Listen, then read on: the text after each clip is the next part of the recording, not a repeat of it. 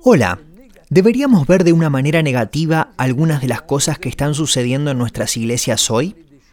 Mi objetivo no es ser pesimista, ni hablar de cosas negativas, ni de criticar por criticar, sino de advertir, como hicieron los profetas del Antiguo Testamento y los apóstoles en el Nuevo Testamento, y todos los siervos que se preocupan por ver a esta gloriosa iglesia levantarse para representar a Cristo. El apóstol Pablo dijo en la carta a los Colosenses capítulo 1 verso 29, Para esto también trabajo, luchando según la fuerza de Él, la cual actúa poderosamente en mí. Les aseguro que no estoy de mal humor, sino con el gozo de servir al Señor por estos medios audiovisuales, pero a menudo tengo un enojo santo cuando veo que la iglesia del Señor va en direcciones incorrectas. Y mi deseo es denunciar esto, porque el Evangelio es equilibrado y tenemos que mantener el equilibrio ante todos los excesos actuales. Por supuesto, todos tenemos opiniones diferentes y quiero respetar las opiniones de todos. Por ejemplo, si quieres celebrar la Navidad, es tu elección y tienes libertad de hacerlo. Solamente quería desafiarte frente a la palabra de Dios para que cada uno pueda formarse una opinión al respecto porque es demasiado triste ver a los cristianos andar como el mundo sin darse cuenta de lo engañoso que esto puede volverse. Pero la palabra de Dios nos anima a no jugar a los falsos evangelios porque destruyen a miles de cristianos. El falso evangelio siempre te llevará a una catástrofe material y espiritual en un mayor o menor plazo. Lamentablemente, no todos los siervos de Dios son honestos y con demasiada frecuencia se encuentran personas interesadas en las finanzas en lugar de estar motivadas a realizar la obra de Dios de una manera desinteresada. Usan maneras extrañas para recibir el dinero que los cristianos ofrendan para la obra de Dios. En la primera carta de Pablo a Timoteo, en el capítulo 4, versículos del 1 al 2, se nos dice, pero el Espíritu dice claramente que en los postreros tiempos algunos apostatarán de la fe, escuchando a espíritus engañadores y a doctrinas de demonios, por la hipocresía de mentirosos que, teniendo cauterizada la conciencia, y nos quedamos ahí. Mi objetivo es denunciar los excesos de algunos que se convierten en trampas para los nuevos cristianos o aquellos que están dando sus primeros pasos con el Señor. Sobre todo, estoy convencido de que esto empeorará. Tengo la sensación de que lo que se está preparando en Estados Unidos pronto llegará a Francia y lo hará a todos los continentes a través de los movimientos cristianos liberales, conocidos como Nueva Era, cuyo primer criterio es el cuestionamiento de la inspiración de la palabra de Dios, y el segundo, la importancia de mantener el equilibrio del verdadero Evangelio y dejar de lado las conclusiones extraídas de nuestras experiencias personales que conducen a falsas doctrinas. Siento en mi corazón de advertir y compartir mis experiencias porque desde que conocí al Señor hace 50 años he visto tantas calamidades, caídas. Por ejemplo, una iglesia de 1.200 personas que se redujo a 20 miembros porque el pastor impuso a su hijo para que lo sucediera como si la iglesia fuese suya. Desafortunadamente este hijo no tenía ningún llamado para servir al Señor y la caída fue brutal. Muchos pastores han caído en adulterio o desviaciones sexuales. Peor aún, un pastor amigo mío fue sentenciado a 15 años de prisión por abusar sexualmente de una persona con discapacidad mental. Hay incluso pastores ladrones que malversan el dinero de la iglesia y roban la propiedad de los cristianos para construir su propio reino. Y hay muchas historias más.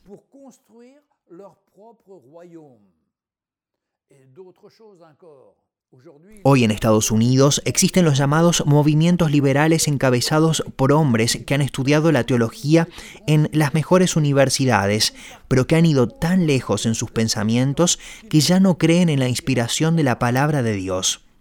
Declaran que la palabra de Dios es un libro filosófico y que todo lo que está escrito en ella es una parábola, que la Biblia es un libro de metáforas y que en última instancia nada es verdad en ella. Dicen que Jesús existió, pero que la creación es una metáfora, al igual que Abraham y los patriarcas. No niegan que Jesús vino a esta tierra y que murió en la cruz, pero lo interpretan a su manera porque para ellos la palabra de Dios ya no es la palabra inspirada por Dios. Es un libro de interpretación y cada uno debe interpretarlo como quiera, y esto terminará generando movimientos del tipo New Age. Cuando Jesús dice que todos deben tomar su cruz y seguirlo, significa muchas cosas, pero ellos ya no creen que Jesús es el Hijo de Dios. Eso se ha convertido en metáfora, en parábola, y ahora todos se hacen llamar hijos de Dios, como si fuesen dioses. Esto ha ido muy lejos, y muchos han dejado de creer que la palabra está inspirada por Dios. Es un movimiento que crece cada vez más porque la Biblia les molesta.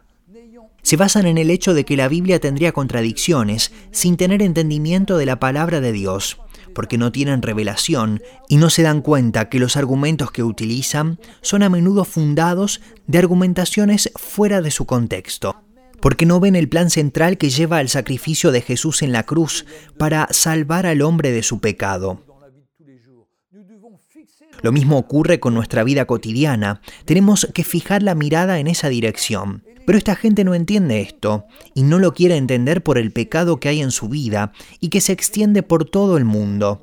A tal punto que estos pastores están de acuerdo con la homosexualidad y a menudo la practican diciendo que la Biblia no prohíbe esto, que era simplemente una imagen que solo se refería al contexto de la época. Algo totalmente falso. Estos son los resultados de este movimiento New Age y durante los últimos 70 años, todo lo que pasa en Estados Unidos se ha expandido en Europa, en África, Sudamérica y en todos los países del mundo. Y los cristianos deben estar protegidos de estas mentiras. Y ese es mi deseo, proteger a las ovejas como usted y como yo. Necesito protección también como pastor, por eso trabajamos en equipo en nuestras iglesias, con pastores locales que llevan el mismo evangelio que yo aquí e internacionalmente con todo un equipo apostólico gracias al cual nos animamos y velamos los unos por los otros para protegernos de todas estas trampas. El pastor no debe estar solo frente a todos estos lobos que merodean a su alrededor.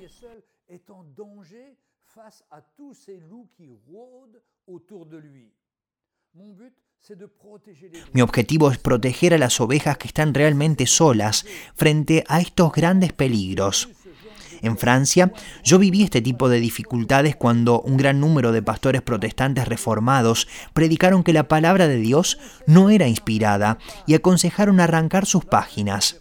Es así que un día encontré a un pastor reformado que solo tenía las tapas de su Biblia.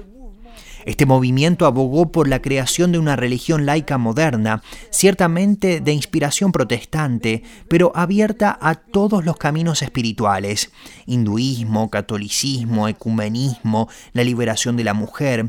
Se dejó de hablar del pecado y de la necesidad del arrepentimiento, porque, según ellos, todos iremos al cielo, algo completamente alejado de la realidad se parece mucho al discurso del Papa actual, que quiere reescribir la palabra de Dios modificando todos los pasajes relacionados con las relaciones no naturales para hacerlas pasar como normales y presentar solo el amor de Dios.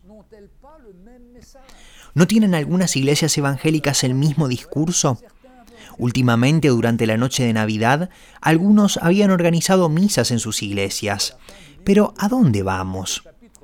¿Usted sabe lo que está escrito al final del libro de Apocalipsis capítulo 22 versículo 18? Yo testifico a todo aquel que oye las palabras de la profecía de este libro. Si alguno añadiere a estas cosas, Dios traerá sobre él las plagas que están escritas en este libro. Y si alguno quitare de las palabras del libro de esta profecía, Dios quitará su parte del libro de la vida y de la santa ciudad y de las cosas que están escritas en este libro. Por eso Jesús predijo en Lucas 18:8, pero cuando venga el Hijo del Hombre, ¿hallará fe en la tierra?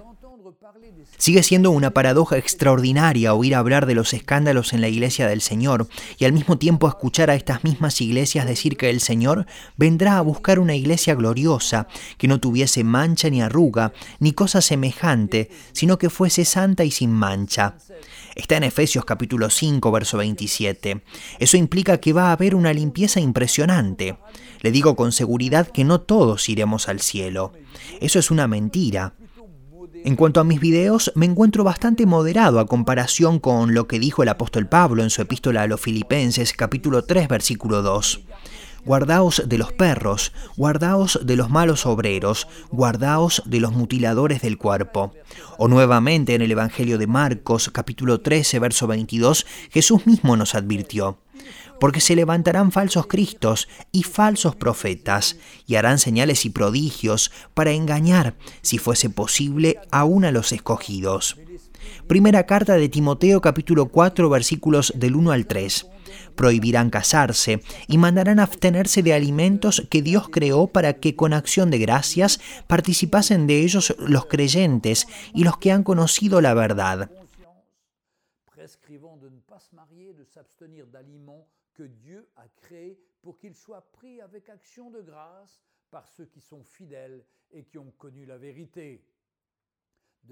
Segunda de Timoteo 3:13, mas los malos hombres y los engañadores irán de mal en peor, engañando y siendo engañados. Segunda de Corintios capítulo 11 versículos del 13 al 15, porque estos son falsos apóstoles, obreros fraudulentos, que se disfrazan como apóstoles de Cristo.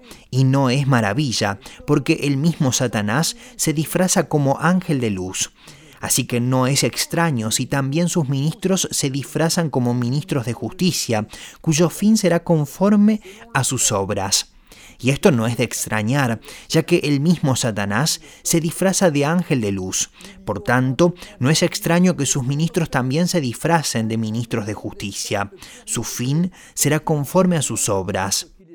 Segunda de Pedro capítulo 2 versículo 1. Pero hubo también falsos profetas entre el pueblo, como habrá entre vosotros falsos maestros, que introducirán encubiertamente herejías destructoras y aún negarán al Señor que los rescató, atrayendo sobre sí mismos destrucción repentina.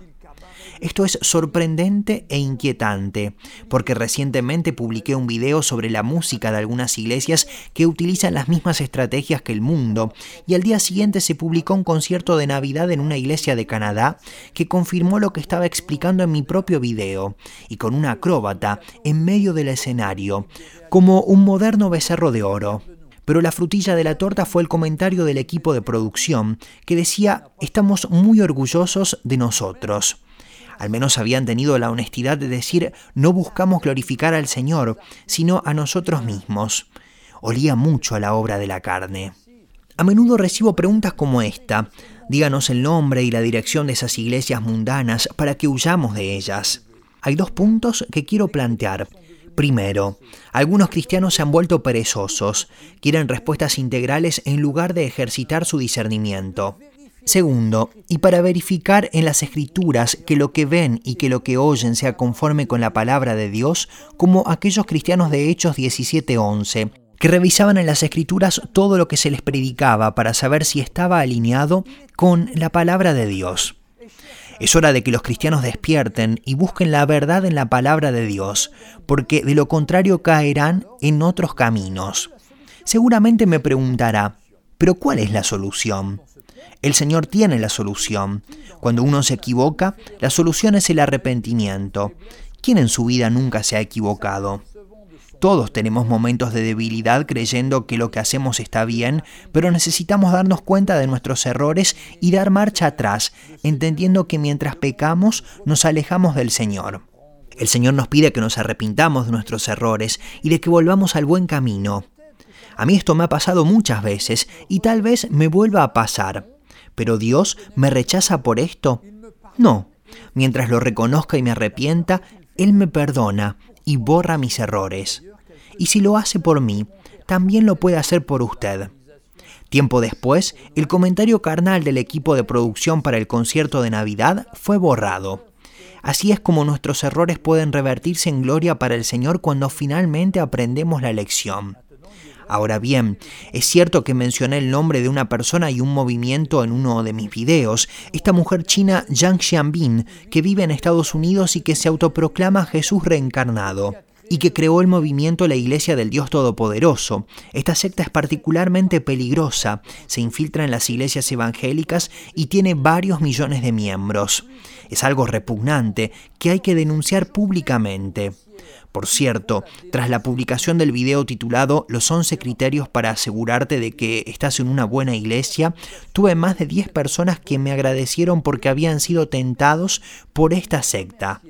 De hecho, pronto me gustaría hacer un nuevo video para responder a sus preguntas, incluso aquellas de título personal sobre mi ministerio, mi matrimonio, mi vida familiar, etc.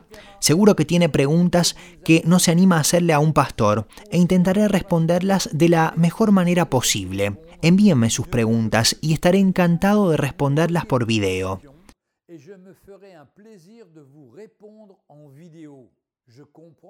Comprendo que a algunas personas no le gusten mis videos, pero seamos amables, porque pronto nos encontraremos con el Señor. Lo saludo afectuosamente, su pastor Jean-Louis Gaillard. Bien fraternellement, votre pasteur Jean-Louis Gaillard.